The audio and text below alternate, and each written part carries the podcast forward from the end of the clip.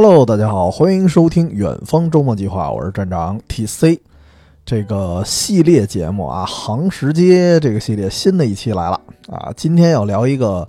聊一个穿越到九十年代时空的一个老街。这个地儿呢，就是北京南城的花市大街啊。为什么我要聊这期节目？正好是我们在庙会的那期节目，我们就预告过啊，当时挖了一坑。当时就说总有一天呢会聊到这儿啊，今天就算如约而至。那么也得说一句啊，就今天这个场合，就目前这个季节来说，我觉得我聊的可能稍微有那么一点晚，因为这期节目可能适合冬天吧去去感受。但是我觉得现在，包括什么洗浴文化什么的，因为今天的主题和洗浴文化有关嘛，其实也无所谓季节了吧，所以就今天今天先录上吧。那么，之所以要聊到这条街，是因为这儿呢曾经藏着一个说可以说是京味儿十足的一个澡堂子啊，但是如今肯定是没了。而且别说光是这儿没了，就是那种北京纯京味儿的澡堂子啊，其实在这儿大体上都绝迹了。那什么是所谓的这个京味儿澡堂子呢？这么说吧。其实现在各种洗浴呀，你包括特别有名的东北洗浴中心啊，对吧？那种相对来说比较全乎，有有特别丰富的水果啊，什么自助餐啊、影音室啊，甚至还有什么台球厅，各种不同功能的一个玩法。然后包括不同类型的这些浴池，确实因为时代所限啊，我们小时候呢肯定没那么丰富。但是当年你要来说什么搓澡啊、修脚这些常规项目，包括很多还提供炸串儿，然后提供热牛奶、温一壶小酒，也有花生米、小凉菜这个吃喝这些东西也好，还是说包括他那个有有些吊顶上还斜挂着一些大彩电，也包括那时候有一些呃自发的唱个小曲儿的一些老爷子啊，他自己也是顾客。就可以说，不管是澡堂子的经营者，还是那些就是糖腻子啊、老客户，他们已经在这个技术啊、资金非常有限的时代，极大的丰富了整个洗浴的一个多元化的一个体验。虽然我得说，前段时间正好跟同事聊到，说小时候我们去洗澡堂子啊，往往带着一种特别忧郁的情绪啊，甚至甚至说有一点情绪上的阴影了。那为什么这个原因呢？待会儿再说。但是只要进了澡堂子啊，不管你当时的心情有多阴郁，但是一到里边，我感觉就会缓解很多。这个我觉得就是澡堂子的一个魅力吧。所以洗浴文化的解压能力，不是说不是说今天啊，可以说多少年前，甚至自古它都是这样。当然，前面咱们铺垫了这么多啊，那今天这个节目还是得从一个非常老派的一个影视剧哎聊起。这就得说到一九九九年啊，世纪末的时候，有一个很有个性的导演，就是张扬导演，他拍了一个叫《洗澡》啊，片子这个名字很直白啊，从大面上来说，你可以理解为它就是一个故事背景呢是在北京，然后讲的是在北方澡堂子那么场景下的一些啊客人啊，还有经营者的一些经历。也包括这种澡堂子文化在当时啊，在当时的两代人之间的一个冲突和传承啊，这么个事儿。不过呢，虽然它的故事发生地是在北京，但是这个片子它很很特殊啊，它更聚焦的，我觉得并不是一个特定的一个地域，或者说某一个特定的一条街，它其实聚焦的是一个逐渐失去的一个文化。所以，其实很多人，包括我自己，包括我看这个片子的介绍啊，包括在那个豆瓣的评论区啊，你可以看到，几乎啊每个对这部电影有有感触的人，他都会瞬间想起自己以前啊可能常常去的一个澡堂子所在的那条街。而那条街根据不同的观众的一个经历，可能在遍布在不同的城市，所以我不好说这是一个京味儿电影。其实它应该是一种就是澡堂文化的一个专属的专题片儿吧，泛澡堂文化。每个人可能都会想到自己不同的一个泡澡经历。像我，我可能联想到的就是我我从小泡澡泡到大的一个北京的叫花市。当然，偶尔那时候我还会去一个叫灯市口、一个叫宝泉堂的地儿，但是更多还是去花市，因为那条街呢就有一个我最常去的一个老澡堂子。但当然，如今那个澡堂子它肯定就不在了。所以我猜其他的观众啊，就是看过这片子的，甭管是东北朋友，还是河北朋友，还是南方朋友，你们可能看完这个电影联想到的地方都不一样。但只要你有这个洗澡、泡澡或者什么的一个经历，你可能就会有一些同感。那咱就得说说这个故事了啊，毕竟这个年代久远，九九年的一老片子了，不管你看过还是没看过。呃，看过的估计也快忘得差不多了。我聊这期节目之前，我也是专门重新看了一遍，所以剧情呢，我肯定还得先过一下。但是在说剧情之前，首先还是说说这些啊人设啊。我习惯说剧情之前，还是先把人设排列一下。首先，洗澡的第一男主啊，应该说呃第一视角吧，就是当年啊中年妇女的偶像濮存昕。当然，我觉得他只能算是说主角之一。我觉得这个片子呢，也算是早些年的那种铁三角模式了，分别代表了不同观念的三个主角儿。你看，第一视角就是濮存昕，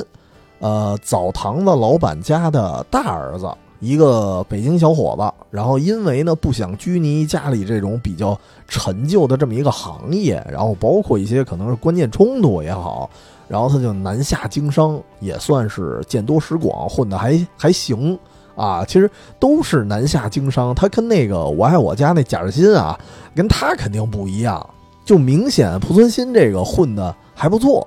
所以他浑身带着那种有一种中西合璧的那种气质吧，甚至说他可能更加的西化一些，所以以前的那些老一套啊，他根本就看不上。然后呢，他的父亲哎朱旭老爷子，就是一个算是传统风俗的代表了。也算是这个老澡堂子一个经营者，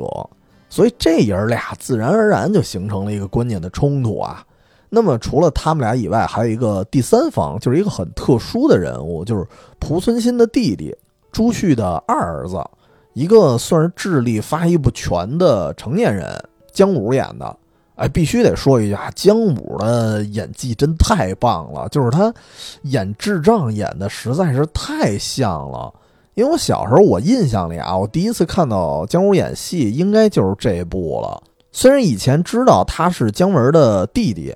但是第一次真正完完整整看他演戏，应该就是这部了。以至于有很长一段时间，我都跳不出来一个刻板印象。我觉得，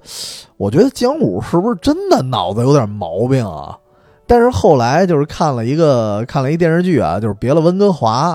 那里的姜武演的还属于比较比较鸡贼那么一个人，然后后来包括听一些就是看一些那个访谈，就是姜文当时形容他弟弟，形容姜武的时候怎么说呀？说我弟就属于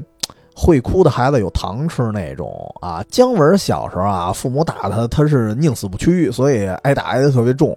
然后姜武就属于还没挨上打呢，然后就能哭的满大街都能听见，所以家人就不打了。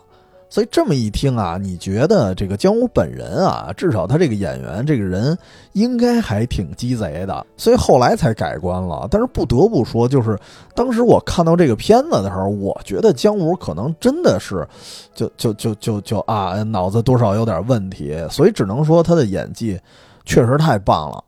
而且后来我记得小时候啊，那会儿看完电影，有时候还看报纸呢，还得。看一下这个报纸上对这个电影的评价，我记得当时有一个访谈，当时就说到说姜武为了演好这个角色，他真的去了一些呃特殊的教育的学校，然后去了一些可能是这个精神病院，然后去了解这些人群的一个状态，所以他才能演得这么惟妙惟肖的。那么铺垫这么多，姜武啊，回到正题，就是说他这个角色啊，相当于是三人组里充当一个。什么样的功能呢？我觉得有点像一个缓冲剂，就是无论濮存昕他多不想留在家里，他终究他得照顾他这弟弟，因为毕竟那个父亲啊，老父亲岁数太大了，一个人照顾不过来。那么同时，从朱旭朱旭老爷子这边呢，因为因为姜武的存在，他也知道自己越来越有心无力了，所以他不得不接受一些自己大儿子的建议。所以二儿子姜武在这里的角色更像一个粘合剂，啊，同时呢，当然也不是说工具人那么简单啊。为什么我把他当成一个三大男主之一呢？因为他还代表了一个特殊的视角，你可以理解为就是一种大智若愚的状态。因为洗澡这个电影本身啊，它不光是关于洗澡文化的一个变迁、一个变化，它也关于整个社会的一个变迁。但是对于姜武这样的人来说，就是无论这个世界如何变化，他都有一个自己独立的世界。所以有时候我我也会感慨啊，你看从他那种自得其乐的一个快乐来说，其实很多人很多人活的还不如一个傻子。那为什么这么说呢？甚至说我有点羡慕啊姜武这个角色。咱还得说说这个故事啊。我觉得这个电影的开头就特别有意思。呃，因为最开始我知道这个片子的时候，无论是说海报的一个呈现，还是电影的一个简介。你看到的都是关于一个老澡堂子特别传统的一个故事，所以我当时预期啊，我觉得这个片子肯定基调肯定是怀旧啊，而且应该从头到尾都是怀旧。所以这片子我最开始我没太想看，因为我那会上初中啊，那个孩子的年纪，我当时肯定想看一些更炸裂的动作片儿什么的。但是这个片子还是我们家人当时提拉着我啊，非得带我去电影院看的，所以勉为其难，那就看看吧。哎，结果呢？这个电影的开头，呃，有点意想不到，就特别的科幻，它一点都不老澡堂子啊！一上来来一个科幻场景，你可受得了？一上来就是一哥们儿啊，一看就西装革履，然后 CBD 那种范儿，就是如今那个白领的范儿，然后感觉他应该是刚下班儿。然后就进了一个，就相当于是在附近全都是写字楼啊。他在写字楼中间有那么一个特别高科技的一个洗澡间，啊，就是很奇特啊。这个洗澡间的位置就在街头，有点像现在很多地方那种街边临时的公厕所。但是不同的是，他那个看起来就很很干净、很高大上的那种。然后起了一个名字，写了一名字叫洗澡站。但是我看它那个内部结构和它的功能，我觉得如果用如今互联网公司他们那些概念来命名的话，我觉得可能会叫它叫什么呃智能洗澡舱啊，可能叫这名儿。所以这哥们儿呢就进了这个洗澡舱啊，当然还没进之前，先是有一个按钮，噼里啪啦一通乱摁，然后还能测试什么油性皮肤啊、什么身高啊、体重啊，然后测试完了你才进这个洗澡间。然后里面就是各种什么设备，自动喷洗发水啊，自动搓澡，自动烘干，甚至这个衣服都能给你收纳到一个一个小地方，有一个传送带啊。我估计应该是捎带手也能洗，然后也能烘干。虽然这个细节你仔细一想啊，这其实不就是咱常见的那个自动的洗车房吗？然后包括刚才说什么测什么油性皮肤这些功能，就是这些东西从现在的角度来看已经不新奇了。只不过在九九年那个年代，就是啊，自动洗车房都不算多见。那这么一套说全自动的玩意儿，然后被运用到洗澡上的时候，我当时看了觉得，哎呦，老高大上了。所以这个电影的开头，我说怎么改科幻片了啊？而且还挺震撼。所以当时也是看的时候就一脸的蒙圈。然后正疑惑呢，这个镜头一转，然后看见何冰啊，但是那个刚才那洗澡那哥们儿就是何冰演的啊。然后实际上你看到是何冰这个角色啊，他趴在老的洗澡堂子里头，然后搁这儿正吹牛呢，正幻想呢。所以刚才所有的场景都是他幻想出来的。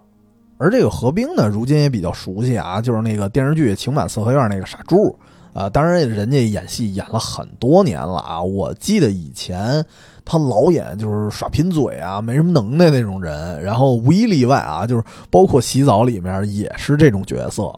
但是首先也得说一句啊，就是这种有点预期违背的这种科幻感的小开头，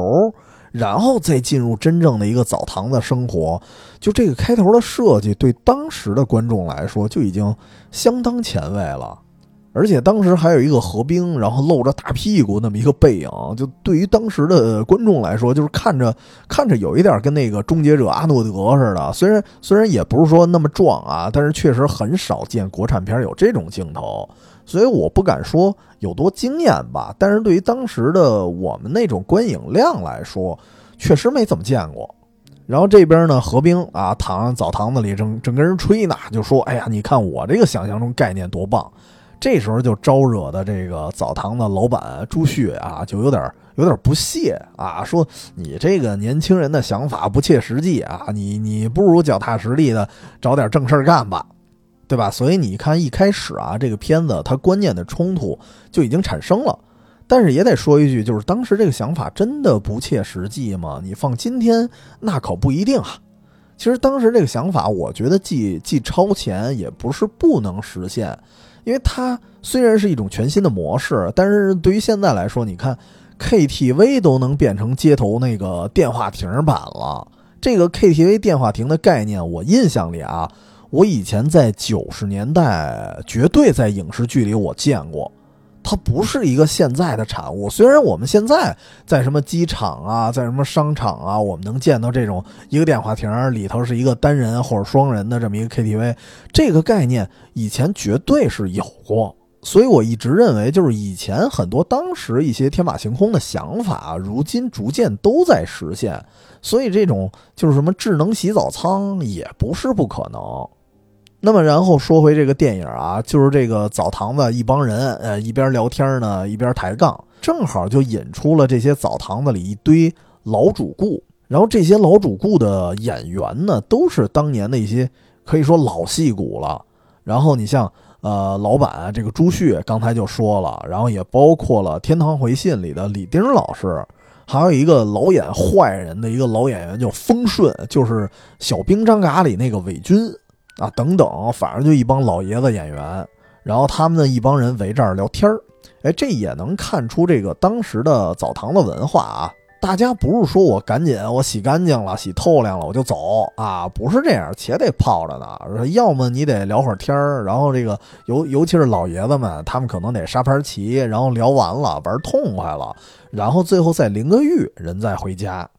虽然大家的状态看起来呢很逍遥自在，但是不得不说，其实当时这部电影里的情节，它映照的确实是现实中的一个社会环境。就当时那些老澡堂子的生意啊，在新世纪来临之初，真的是在逐渐的惨淡。因为毕竟那时候越来越多的平房已经拆除了，然后大家搬楼房了，然后搬楼房就有自己独立的洗澡间了，所以去浴池的人会越来越少。所以说，当时的老澡堂呢，就只能靠这些老主顾吧，在这儿就是为了为了休息一下，靠着他们，然后来凑凑呼呼的稳定营业。所以为什么会出现开头的那么一幕，就是何冰还给这个澡堂子出点主意啊，应该玩点新花样什么的。但是至少这个片子的开头还是一个比较稳定的局面啊，直到有一天呢，朱旭的大儿子就是濮存昕啊，他回来了，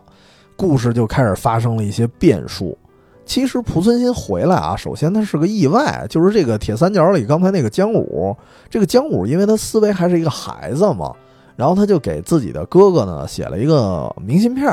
但是因为不会写字，所以他画了一张画，这特别逗。当时那张画他想表达的是说朱旭睡着了，然后姜武在旁边玩呢，玩的特嗨，这么一个场景。但是他画的呢，那种表述啊，非常的不清晰，就是看起来是朱旭往那儿一躺，跟死了似的。然后姜武呢，明明是表情可能画的啊，想想画他开心的表情，但是可能比较超现实，就一笑跟哭似的，就给这个濮存昕给吓坏了，然后以为是父亲出了什么事儿，就赶紧跑回来了，所以就造成了一点家庭矛盾，就是因为。一开始濮存昕回来的时候，朱旭呢有一点点的冷漠，但是呃，这种冷漠可能带着那种老父亲的自尊心吧，因为他心里肯定还是高兴的，但是不能表现出来。这个不得不说啊，就是男人之间有时候非常不善于那种表达情感，就是标准的那种过去的父子沟通方式，而且本身他们之间那种关系的有那么一点尴尬的局面啊，跟这个濮存昕他出走有一定关系的。就是濮存昕不是一个很西化这么一个设定嘛，所以他所以他不喜欢老澡堂的这种磨磨唧唧的这种低效的文化。然后朱旭呢，算是一个传统文化的卫道士，所以这个故事如果你不深入去讲的话，你至少从表面上看，他们这两个人的人设肯定是属于水火不容。然后濮存昕回了家之后呢，他对这个家其实也也不是很上心，就感觉一方面可能好久没回来了，对家人啊、对城市啊都有点生疏，而且他那里面就是当时他提到他打工的地儿在深圳。然后他还跟那个姜武说啊，说哎那边呢，你嫂子怎么怎么样了？然后本来呢，我想带她回来看看，然后这次比较匆忙就没来得及。啊，就是感觉啊，我觉得可能应该这个人设是濮存昕在深圳那边呃已经结婚了，但是结婚的过程中都一直没有回家去看过。就故事里有没有提他多少年没回家，这我忘了啊，但是应该是挺久了。所以他跟家里呢稍微有那么一点生疏，而且他一看，哎，这父亲回来好像也没什么事儿，然后澡堂子本身也越来越破败。连那个门口的霓虹灯也属于半坏不坏那么一个状态，所以他待了几天啊，他巴不得赶紧走呢，就有点眼不见心不烦那个意思。然后朱旭这边呢，本来他跟儿子之间就有一些隔阂啊，对吧？放不下老父亲那个面子。然后尤其是他一看这明信片，他才明白哦，感情是因为你认为我要死了啊，所以你才回来看看。那我要没事儿，你不就不回来了吗？所以他就更生气了。所以接下来的剧情推动啊，就是正常的流程。按理说，应该原本是这个濮存昕可能就默默的再次离家，然后继续是这个朱旭跟姜武俩人相依为命这么一个剧情发展。但是这个时候发生了一个小插曲，就是濮存昕带姜武这个弟弟出门的时候啊，一不留神把姜武给弄丢了。这一下冲突就爆发了，就是朱旭真的把他心里藏着很多年对大儿子的一个不满就倾诉出来了。我记得当时有一句话给我感受还挺深的，就是朱旭说：“你要走你就走吧，对吧？你就你就不应该回来。我我丢一个儿子就够了，你别让我再丢一个呀。”就是你能感受到那种父亲对孩子的思念，甚至一直思念到绝望的那么一种心情吧。然后加上你可以看到朱旭的台词功底啊，这段话我觉得一定要去听听。就是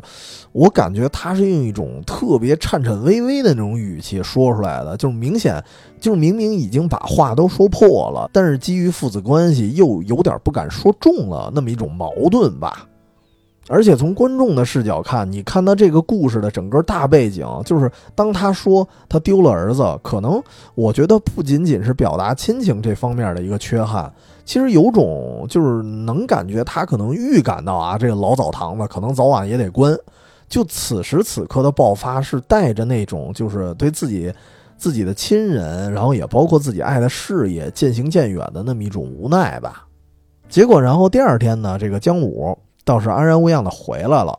濮存昕呢，一方面他有点愧疚，然后一方面因为这个姜武外面折腾一晚上，回来补觉来了，然后没法在这个澡堂子帮工，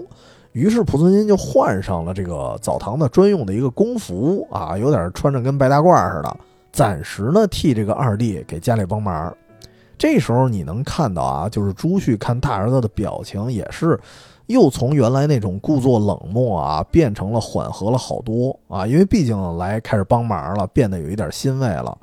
但是也正因为这个变化啊，就是濮存昕在这个帮工的过程中，他终于开始从一个澡堂子员工、一个经营者的视角，他才有机会去观察到很多他以前没有注意到的这种澡堂的小插曲。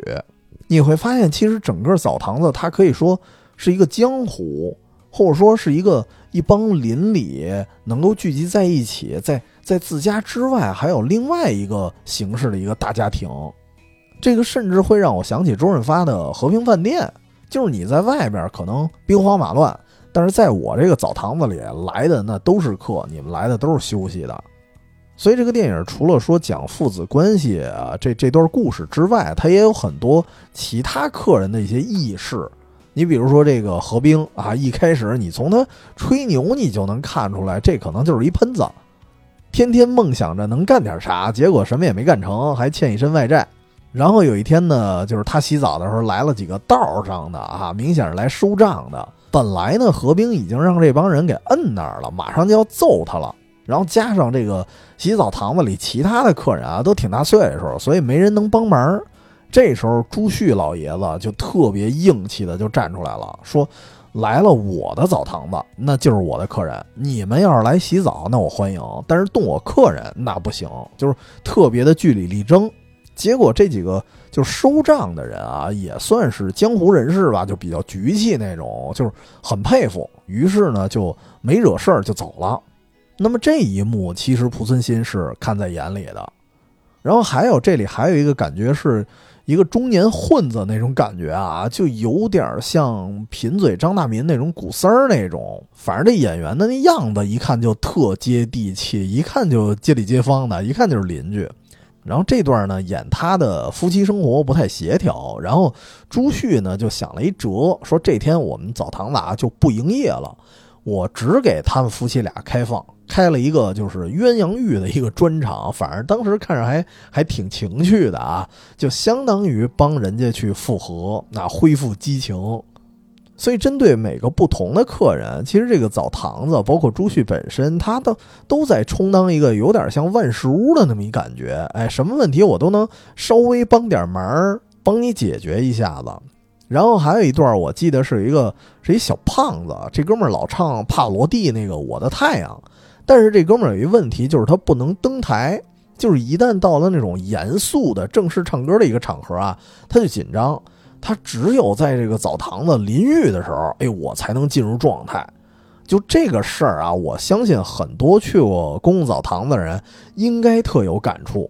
因为我自己就见过很多所谓的浴室歌神啊。我小时候在老澡堂子就见过有那种一淋浴他必须得唱戏，而且唱的还有模有样的啊。除了唱戏传统的以外，还真有那种什么什么男高音。然后一直到我上大学，因为校园里也是那种公共澡堂子嘛，就那个时候也有很多大学时代的那个浴室歌神，当然唱的都是流行歌曲啊，每个时代都见过。所以，这种澡堂子里的世外高人，呃，我觉得可能很多人生活里，呃，他当然也得建立在您去过公共澡堂子的情况下，是应该可以遇到的。但是这个电影里这个小胖子，我觉得就是我当时啊，都是当时看的时候还没这感觉。我后来重看的时候，我觉得这哥们儿有一点像一种隐喻，因为他隐喻了这个故事中的一种平衡，就是中与西的一个结合。因为你看这个小胖啊，他唱的是《我的太阳》，意大利的经典曲目了，标准的代表西洋的文化。但是呢，你真让他西装革履，什么燕尾服，让他搁一个什么剧场，你去唱，他唱不出来，他就卡壳了。于是当时有一个场景，就是在一个演出上，然后这个小胖终于登台了，但是他唱不出来。然后这时候那个姜武啊冲上去了，拿一个大胶皮管子，能呲水，就好像就是路边浇花那种，然后给这个小胖冲了一个透心凉，反而呢，这个小胖的状态就回来了。所以就给你一种感觉，就是这个小胖他唱的是西洋的歌曲，但是必须得在中式的澡堂的这种环境下才能拥有那种状态，所以他就给我一种非常平衡的一个感觉，仿佛在说这个这个现代社会确实有很多传统的东西啊，它可能不太入流了，但如果你纯粹的追求现代、追求西化呢，也比较容易水土不服，对吧？毕竟一方水土它养一方人啊。所以那怎么办呢？就是就是融合，找一个微妙的平衡点去取长补短，把传统里面该继承的呢继承，然后现代文化里该借鉴的借鉴。所以这恰恰也是电影里的一个主题吧。所以这就包括我自己，我去温泉的时候，我追求的体验是什么？一方面你得让我洗澡。你得让我泡着在那儿休闲一会儿，然后同时呢，我特别喜欢有那个影音室的，就是我洗完澡我得看会儿电影或者电视剧，无所谓，反正我得看会儿，就是也得有现代的东西在，这个对我来说才是一个完整的一个洗浴的体验。但是除了这些享受之外，我觉得这个电影比我亲身体验的，它要表达的那肯定更多了。而这个片子你看到最后啊，虽然说濮存昕他见证了澡堂子里面种种的人情故事，对吧？见证了这个澡堂子多重的身份，可以说它是一个和平饭店，也可以说它是夫妻之间呀，然后工作和生活之间啊的一个缓冲区，一个避风港，然后包括那些人。它又像是一个小小的一个人间舞台，有人在这唱歌，有人在这发表演说，对吧？有人大秀其艺，什么样的人都有。但是，哪怕他拥有这么多的好处，那对于濮存昕来说，他最终还是要离开，因为他的事业在深圳，这是很很现实的一个问题。而且，这个地方最终呢还会遭受拆迁。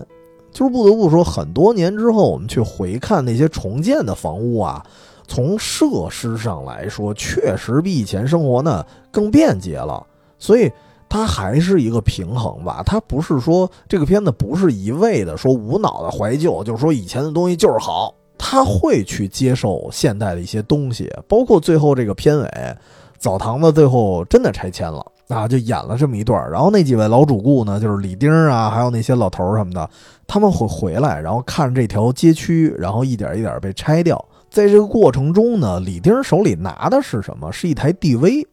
他在记录这些逐渐拆掉的一些老街。这段镜头我觉得就很有趣儿。你发现李丁虽然跟朱旭啊，他在剧中的角色他们很像，而且年龄应该也差不多，但是最后呢，人家还展现出来一个就有有那么一点潮啊，一个老顽童的那么一个形象。所以最后他给人的感觉就是这个世界终究会变化，然后老的一些一些玩意儿啊，一些有趣的东西，它终究呢也会渐行渐远。但是能把他们曾经的风采记录下来的是什么？恰恰是一些新玩意儿，对吧？是一些现代化的工具，就是没有这个便携的摄像机，你如何记录下那些传统的民俗印记呢？所以片尾这些老爷子拿这个摄像机去拍这些老街的那个场景，给我的感觉也是一种融合感。只不过呢，这个片子的基调它确实还是带着一定的一个悲观情绪啊。虽然当时我初中看的时候，我还没有那么悲怆，因为当时身边，呃，就是家附近啊，还有几个开着的老澡堂子，所以当时电影结束的时候，没有觉得那么的不舍。然后直到今天才发现，哎呀，这个电影感觉就是就是一个绝唱啊！真的是没想到，就是后来只能在这个电影里看到老澡堂的最后一面了。没想到这个世界变化这么快啊！真的是。呃，还没来得及跟他们去道别呢，就被这个电影一语成谶了。所以这确实也是一种我们身处一个不断变化的时代的一个无奈吧，肯定会有一些悲观。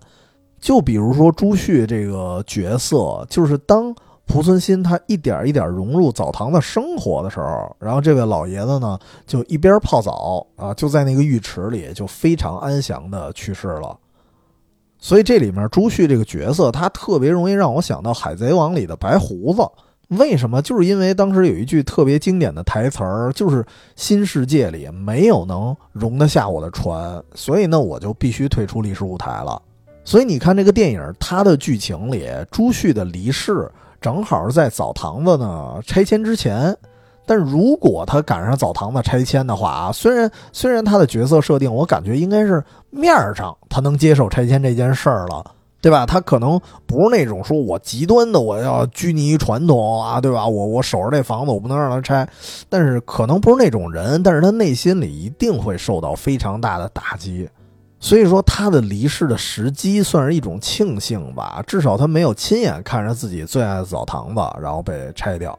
而这个当天朱玉去世之后，有一个设计，我觉得特别巧妙的镜头，就是本来啊，姜武是接受不了这个事实的，对吧？他他那个儿子稍微有点脑子有点问题，所以他还没有长大他的心智。但是当时他也在看一个九十年代非常流行的一个纪录片儿，就是那个是央视还是哪儿出的啊，《动物世界》，正好看到一个镜头，就是屎壳郎啊，老屎壳郎牺牲了。啊，真的得叫牺牲了，因为姜武对于朱旭去世这件事儿，我觉得他的记得他的口吻就是说：“哎呀，咱爸牺牲了。”他用的是这个字眼儿。然后这个电影里放完这个老屎壳郎死了之后呢，同时新的屎壳郎啊也就破茧而出。虽然拿人比作这个屎壳郎有点有点怪怪的啊，但是当时那个镜头给的很应景，它就意味着一个生命的周期生生不息，老一辈呢终究离去，总有人正年轻。那么关于这个片子啊，咱就说这么多，咱就得说回这个洗浴文化了。其实当时那个电影语言，我觉得它非常巧妙的已经在表达一种新旧文化的交替了，而且你觉得这就是一个预言。就是告诉你，这个洗浴文化未来一定会有所变迁，啊，就比如何冰，何冰说这个啊，以后这个洗澡应该跟那个自动洗车一样，然后街边竖这么一个洗澡仓，五分钟洗完。因为他的理论是什么？就是大家的生活节奏越来越快。你其实从千禧年那会儿，大家对于生活节奏变快的论调一直存在，所以大家也一直在焦虑这个事儿。就是何冰对于洗澡这个文化的变化，它不是说只出现一次镜头，它出现了好几次。当时也有一个镜头，正好何冰开着车，然后跟这个濮存昕，然后聊一些自己的一个新想法。当时聊的其实根本不是洗澡，聊的是别的事儿。结果呢，这个开车他们开到哪儿去了？就是自动洗车房。而这个洗车的镜头呢，正好对应了开头。好像是在通过这个镜头去进一步说明，你看何冰对于快餐式洗澡这个理论，它不是空穴来风的，对吧？它也是根据洗车呀，或者说其他的一些事儿，它产生的一些灵感。而且我记得当时何冰跟濮存昕他们在车里，其实畅谈的是另外一个创意，什么呢？就是他想开一个叫“何大狗”，也挺逗的，叫“何大狗”这么一个品牌的热狗快餐车啊，想做成一个连锁。然后当时我记得，因为我在 B 站又看了一下，说当时看的很多弹幕就说这个想法很超前啊。因为你现在想想，当时很多去尝试做快餐，尤其是那种西式快餐的中国企业，最后确实也火过一阵儿。哪怕如今没那么火了，但是至少有些企业啊，有一些企业是一直延续到今天。你比如说这个德克士，对吧？比如说华莱士。德克士是九六年，然后华莱士差不多是晚点啊，是两千零一年，也差不多是千禧年前后。所以你能看到这个电影拍的其实又有生活吧，也同时确实有一些商业考量在里面。因为当时很多公司真的是在尝试西式快餐的，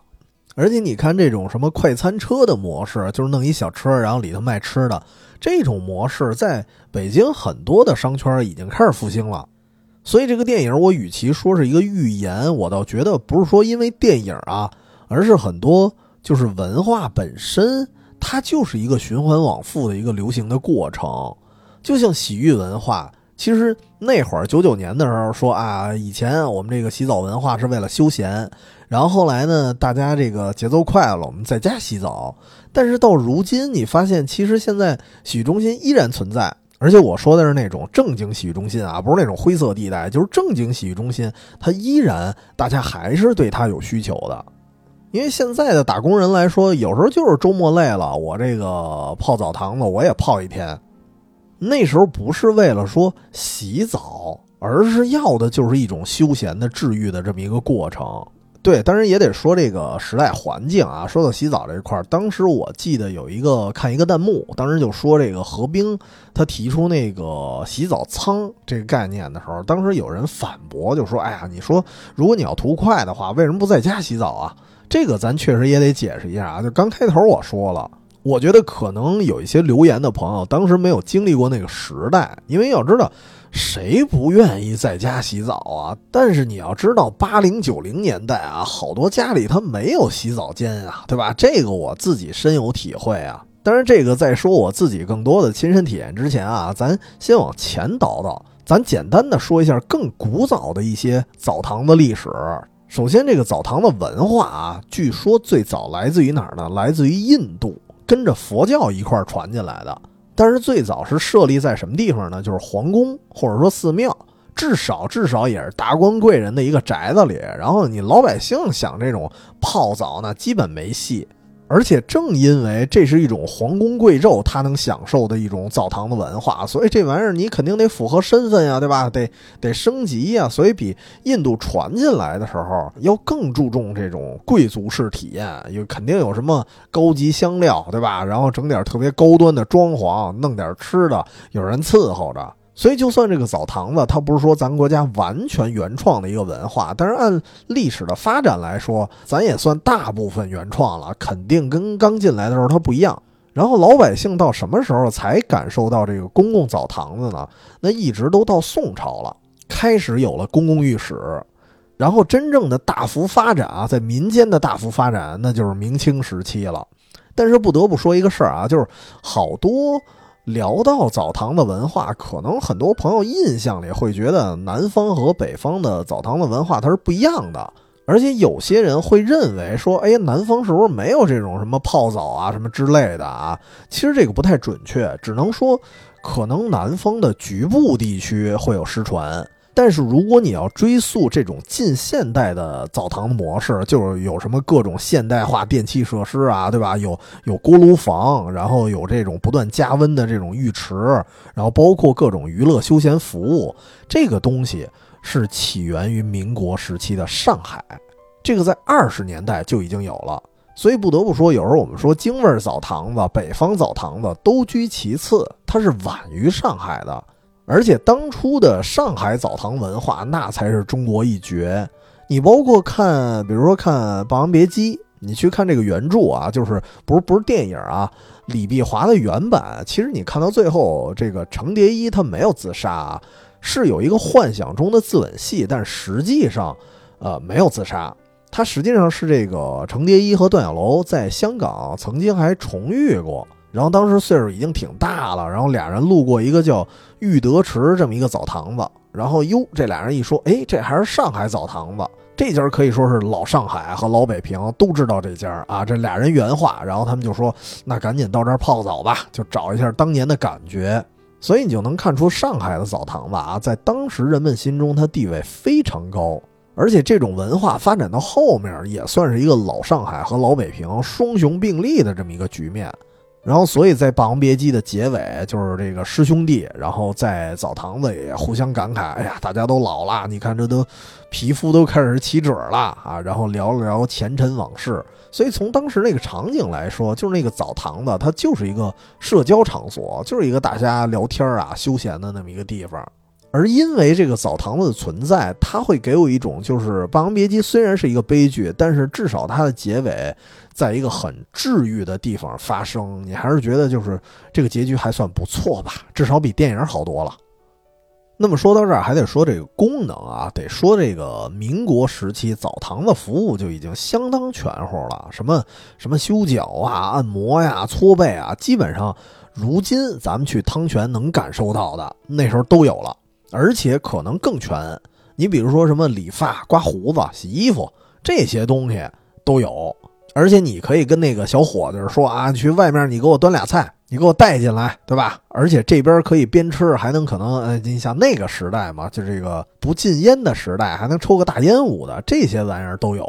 所以项目来说比现在肯定是要多的，因为当时。过去的澡堂子啊，有一个术语，就是澡堂子的小伙计在培训的时候有一个内容的统称，叫七十二旮旯什么叫七十二旮旯啊？就是足足有七十二种服务的项目，你必须得学会。但是凭这个数量，你就可以知道，其实这些东西大部分肯定都失传了。所以这就是为什么一般到这儿洗澡的人会出现一些所谓郭德纲相声里常说的这个糖腻子，在澡堂子里一待人待一天。人家肯定不是为了洗澡啊，当然也不是因为什么风化场所啊，他们干什么呢？首先，洗澡这个电影你就能看到了，每个人一人一个小床位，然后其中这个每个床位啊，就是每两个床位是两两相对的，然后呢后背还有一个床位是有一个小挡板儿，这个整体的结构其实有一点像火车的卧铺。只不过不是那种全包围的那种包间儿啊，它那个小挡板可能很矮，所以特别适合大家聚一块聊天儿所以这时候来洗澡的人呢，不是说来了就洗，可能得先磨叽会儿，可能就先简单的先冲一下，然后就往那儿一躺，呃，聊天儿啊，下棋呀，抽个烟呀，喝茶呀。对，当时那个澡堂子有的是有天窗的，所以抽烟也无所谓。然后歇够了，人再泡澡。等泡澡泡完了之后，就是凡是泡过澡的人都知道啊，就是泡完之后那身上其实是非常非常疲倦的，所以这个时候这客人可能回到那个床位，然后让伙计帮忙买口吃的，对吧？吃点东西，按个摩，修个脚，甚至有可能太困了，可能还睡一觉，等睡醒了才回家。所以这个流程大差不差是这个样子啊，具体什么流程因人而异。这个也算是当时一种我们所谓的一种古法泡澡了。那么这个小科普啊，就说这么一点点儿，就是终于说到咱这个航世界的主题了啊。节目快聊完了，我才说，就是对我来说，我重温《洗澡》这个电影，我会立马想到的就是北京的花市大街。因为当年我小学阶段啊，尤其是尤其是冬天啊，整个冬天都是在那儿洗澡。为什么？就是因为刚才说的，因为家里没有洗澡的设备啊，所以去澡堂子洗澡对我来说是一个治愈又焦虑的事儿。因为你想，就是夏天还好，家里那会儿我们有一个天台，基本上就是在天台一个半露天的地方，然后拿这个布一挡，然后我们在里边就是烧点热水，拿这个凉水兑热水就就算洗澡了。但是隔段时间也得去澡堂子洗的比较彻底嘛，因为毕竟还能搓澡。虽然那时候我都是我爸给我搓，不会专门花钱请外人搓。反正那会儿就是我们平头老百姓的洗法，肯定就是互相搓啊，不会专门找人。然后到了冬天啊，冬天就费劲了，因为每天如果要洗的话，顶多就是做点热水，在屋里简单的清洗一下，因为毕竟冷，对吧？洗的不够痛快，所以每周必须得去澡堂子。然后那个花市那个澡堂子那个距离对我来说又特别尴尬。就是距离我家吧，坐公交差不多是一站地，但是如果你要坐车去，你想我得到马路对面，然后坐车，然后呢，我到那儿坐车的话，我还得等车，等到车之后，我坐过了一站呢，然后我还得呃过回马路来，对吧？我相当于是反复的过马路，因为澡堂子跟我家的那个位置都是在马路的其中一边，所以坐车去吧不值当的，还不如走着呢。但是这一走，来回光路程差不多得有个四五十分钟吧，我印象里差不多得五十多分钟。所以你要知道那会儿又冷，然后路上又花时间，然后加上我小时候啊，我我从小就特别爱周日焦虑。现在有时候在这个周末周日的时候也是，就是虽然在休息，但是想到哎呀，第二天我还得 还得上班儿我就烦躁，我就不爱出门。那会儿小学也一样，尤其是九十年代初，我们那会儿还是单休日呢。你要知道，就是只有周日是一个休息日，周六不休息，所以那会儿就特烦躁。你说我洗个澡，我路上花了快一钟头，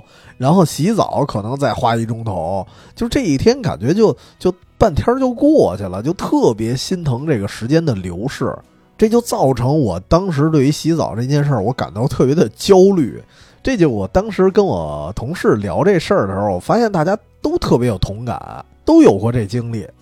但是吧，虽然焦虑，但是也有治愈。就至于在于哪儿呢？就是当你一走进这个澡堂子，那完全是别有洞天了。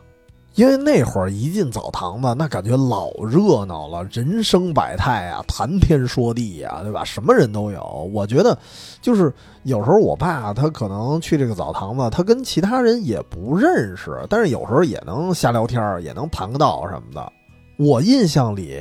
大概的当时大家的聊天场景是什么样的？就是，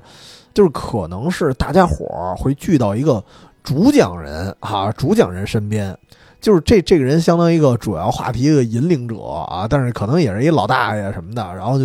就裹着一个床单儿哈，就往那儿一坐，就开始跟大家白话，有点跟洗澡开场的那个何冰似的，大家听他先吹牛。但是，一般我印象里，当时是岁数大的居多。所以你看这个状态，就是跟火车卧铺也是很像。虽然这个床位可能是他的，或者说谁的，但是大家一开聊就无所谓了，都聚过来，都坐这儿围一圈儿啊，围床夜话。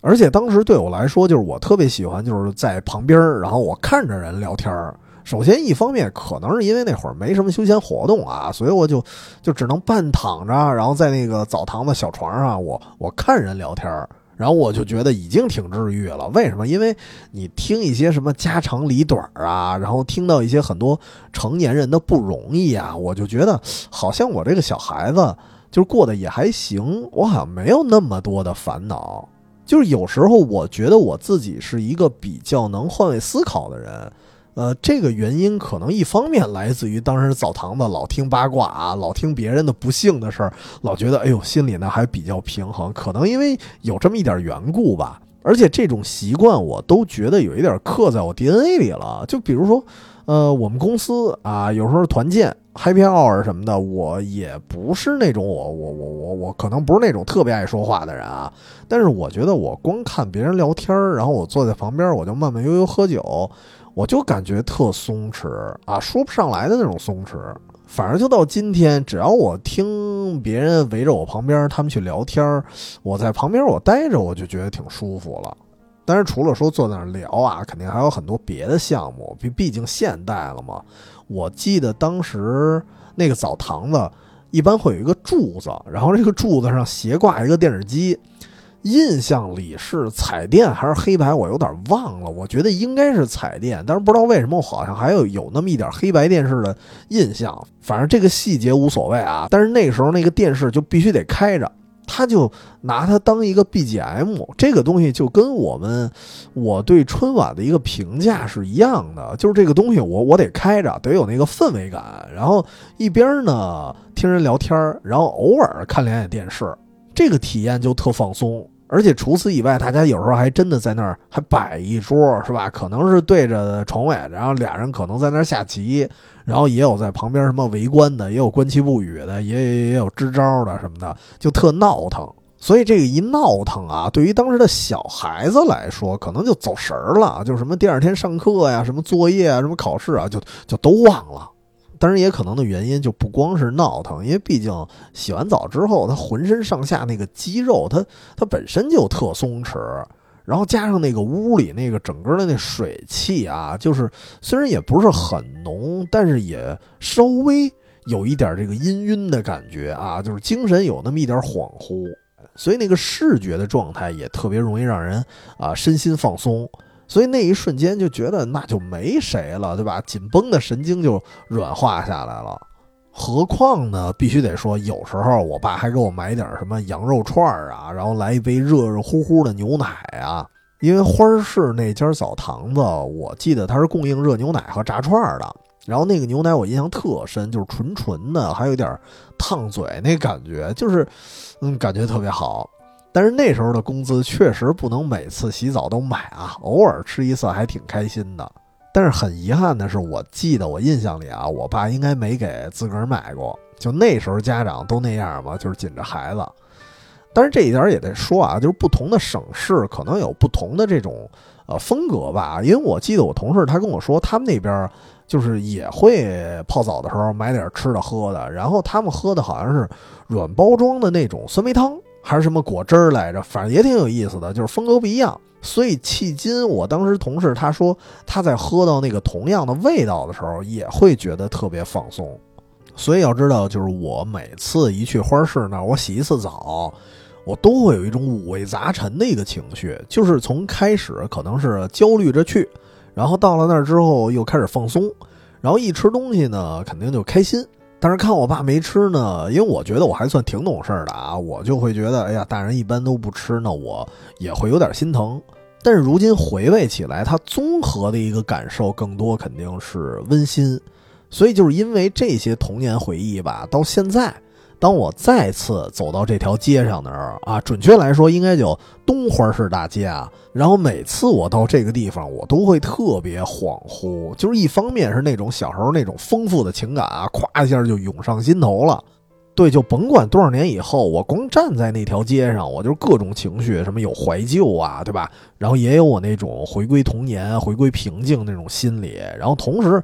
呃，真的会想起小时候被繁重的作业支配的时候那种恐惧感，对吧？那种焦虑也来了。而且这一点我得声明一下啊，不是说我因为我太太矫情、太敏感，是因为我们当时所处的那个区域的学校啊，那个学校从小学就那一片学校，从小学到中学，都是全区甚至说全北京有名的题海战术学校了。而且这个事儿是公认的啊，不是说我自己说的，就是我自己的一个感觉，还不是这样。因为我印象里，我初中毕业的时候，我们当时班主任问我说：“你去你你去哪学校了？”然后我说：“我去某某高中了。”然后我们老师一听就开始嘬牙花子，说：“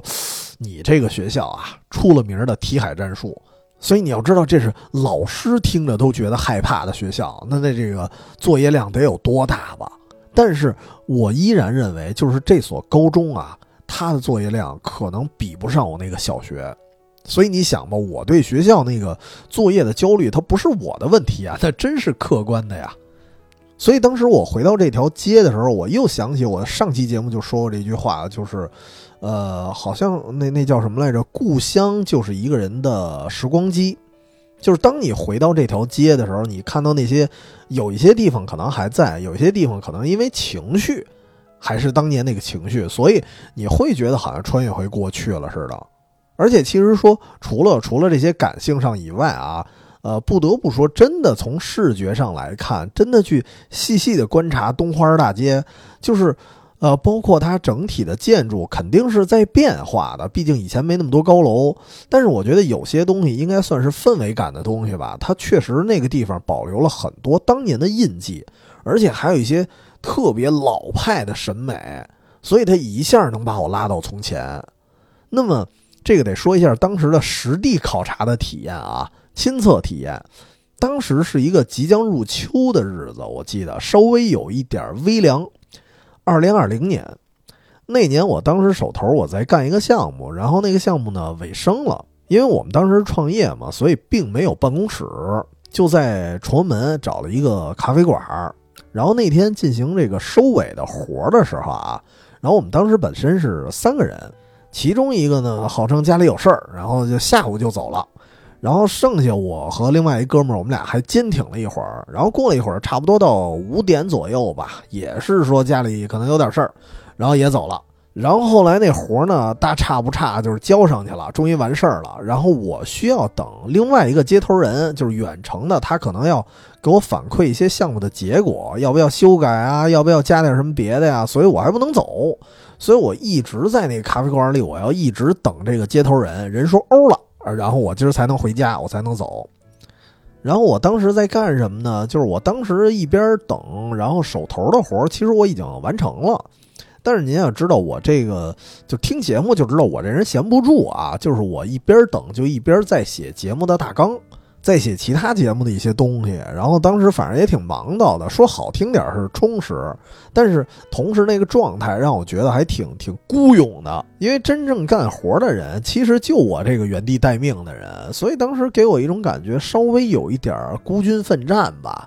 所以本来我情绪在那儿的时候就有那么一点郁闷，然后最后终于这个活完了的时候啊，终于可以走的时候，我一看，哎。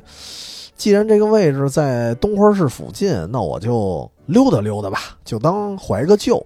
所以当时首先情绪也是挺复杂的，就是有有那种完活之后的松快感，就特爽啊。然后当时这个项目也挺不容易的，然后同时也也确实有一种无人帮衬那种孤独感，甚至我都完活了，都没有人能跟我一块儿说一块儿吃个饭，一块儿放松一下。那么除了这以外，然后加上这个工作完成了之后，我对下一个项目其实是有一点茫然的，所以当时就在一个比较交错的一个情绪之下吧，我算是重返花市大街，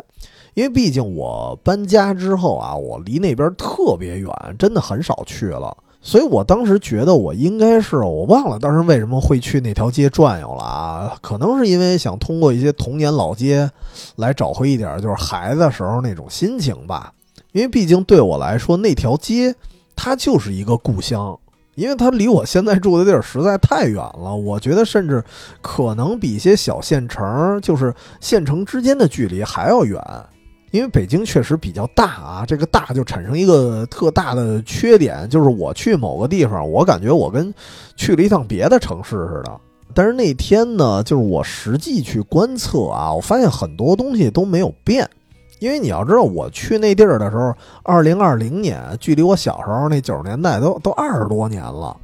虽然那些居民楼跟我以前小学那会儿都不太一样了，但是那条街上有一些地标，它还是在的，因为有一个老清真寺，然后还有一个老火神庙。那些原址就是那些地方，它肯定不能挪地儿，所以他们还在，就是古建筑还在，你就会觉得可能这条街的魂儿，它可能还是还是存在的，就是这个部分它是没变的。然后同时，这条街的街口它有一个新华书店，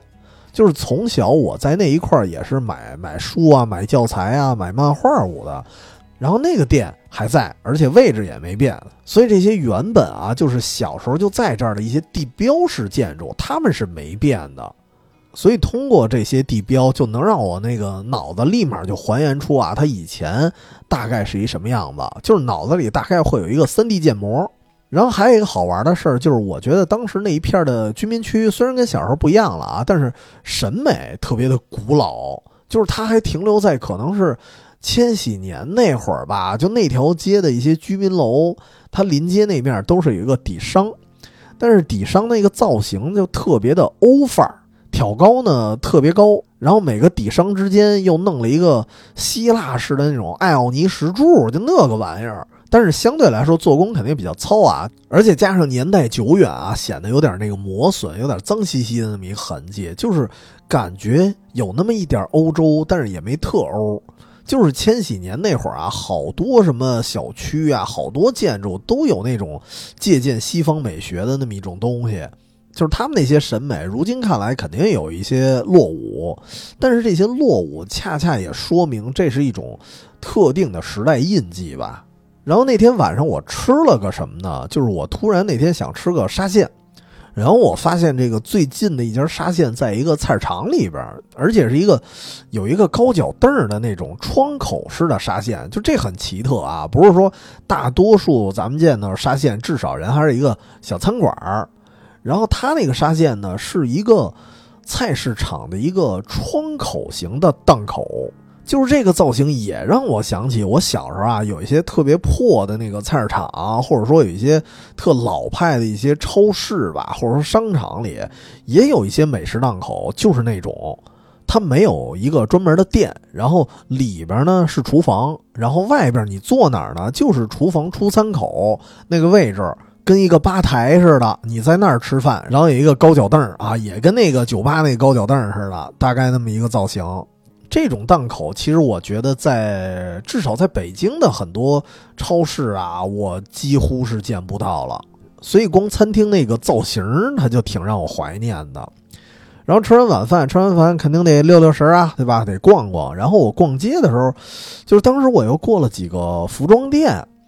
哎，服装店也特古典啊！就是要知道，现在咱逛逛逛商场买衣服，它都是什么无印良品啊、Gap 那种风格，就是优衣库什么的。你要觉得合适，对吧？你拎着直接去试衣间，都是这样的，就自助模式嘛。但是那条街还保留着那种，就是衣服还挂在天花板上，倍儿高。然后你看上哪件之后呢，你跟人售货员说，然后他拿一个大杆儿，然后给你挑下来，然后进行试穿。它是一种有点像那种老国营商店的那种模式，就是你要搁几年前啊，可能什么北京动批，呃，什么服装批发市场，可能有些摊位也是这样的。但是动批它它撤摊儿都多少年了，所以我发现就那条街啊，二零二零了，还能感受到，就甭管是吃喝呀，还是服装店呀，都是一种非常老派的商业模式。那么这种模式除了花市大街之外，可能别的地儿也有，但是我涉足的可能少，所以见到的确实不算多了。就这种东西，它可能没有一些自助式的那种更方便，但是还是打心眼里当时就觉得挺开心的，因为那一瞬间，我就觉得自己穿越回小时候了。而那种状态，就是当一个人他心里有压力的时候，压力倍儿大的时候，我相信很多人都有那种就是穿越的渴望吧。哦，对，而且那次还有一个小插曲，就是我继续溜达的时候啊，当时发生了一件我特别惊叹的一件事儿，就更有穿越感了。就是当时我在路上正走呢，然后跟我擦肩而过有一家三口，然后骑着摩托从我旁边呢，就因为这一家三口都在一个摩托上啊，虽然这个咱不支持，绝对是违章了，但是就是因为家里人可能都挺沉，三个人，然后这个小摩托呢可能就有点慢，慢慢悠悠的过去，没那么快啊。这个小摩托承受了它不该承受的一个重量，但是正因为慢啊，我能听到他们一家子。边骑车在边唱歌，唱的是什么呢？唱的是罗大佑的恋曲《一九九零》，就是轰隆隆的雷雨声在我的窗前，怎么也难忘记你离去的转变。然后我一听这歌这个词儿，我当时就呆住了，因为，呃，我当时注意了一下，他们一家三口那个孩子非常小啊，这。就当时出这首歌的那个年代，这孩子肯定没出生呢。因为我觉得，就是全家人要一起唱歌，一般会唱就是属于这个孩子出生的这个时代的歌。你比如说我，我小时候啊，我爸骑车带着我唱歌，那唱恋曲一九九零，那没毛病，因为那个时代正好流行啊，对吧？我也正好赶上啊。所以那一家子，如果他唱一个合唱一个周杰伦，我都能理解。但是唱的是罗大佑。这个一个我就想说，这家人得多喜欢这首歌啊，才能让自己这么小的孩子也跟着一块儿唱，而且也也唱会了，对吧？还有一个感觉就是，真的是又恍惚了，会有那种穿越感。我觉得在九十年代，一家人出去玩才会唱罗大佑，但是现在来说，真的太少见了。然后我印象特别深的时候，就是他们开车，然后离我渐行渐远的时候，我。应该是望着他们的背影，我觉得我矗立了良久吧。就当时我，我现在啊，我回忆起来，就是很难形容当时是一什么感觉。就是大俗词儿来说，就是复杂吧。因为当时啊，彼时彼刻，我我真的希望我能够进行一次所谓的穿越。就我好希望旁边那些老商店呀，然后包括我还记得看见一间什么什么便利店，就是一看就是连锁，但是不是什么咱们熟悉的什么七幺幺、罗森什么玩意儿的那个便利店，我基本没见过。那个名字叫爱便利吧，好像还是还是叫爱超市吧，我有点忘了啊，好像叫爱什么的那么一个，可能是叫爱便利。然后在北京其实也有连锁，但是数量很少。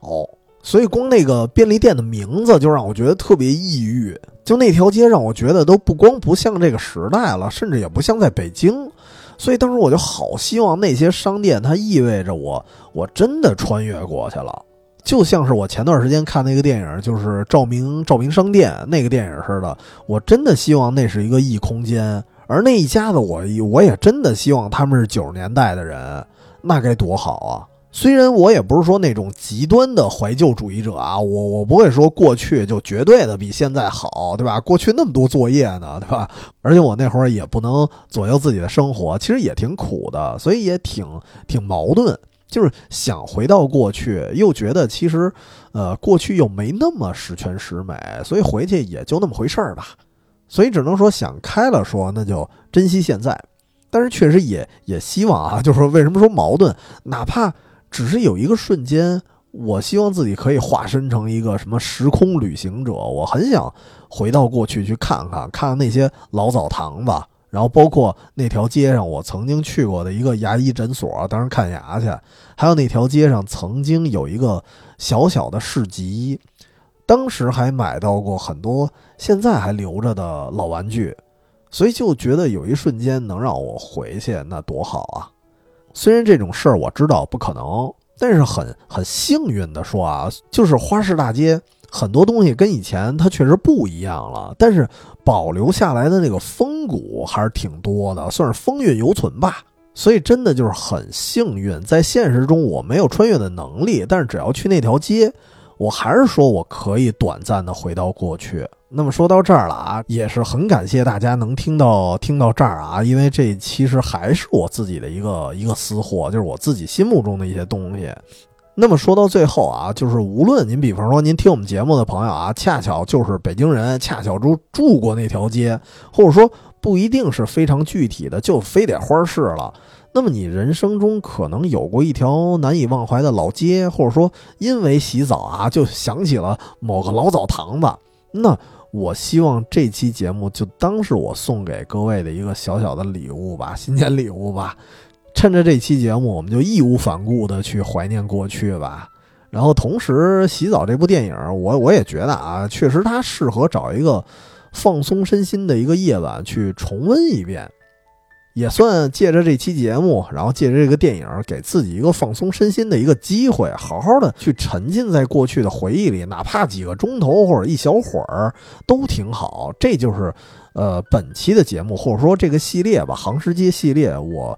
呃，希望它能够达到的一个功效啊，一个疗效。那本期节目咱就说这么多吧。那惯例还是添加“远方全拼加 FM”，这是我们的公众号。里面会有我推荐的一些就是冷门片单啊，正好周末的时候可以看看啊。当然除了这以外呢，里面还有我们的加群方式。如果你有什么觉得哎还不错的，非常，呃，甭管是冷门的还是大众的，还是怀旧的，还是什么的，类似的这种片子啊，其实我个人来说，我我这这两年还是比较喜欢看一些治愈系的，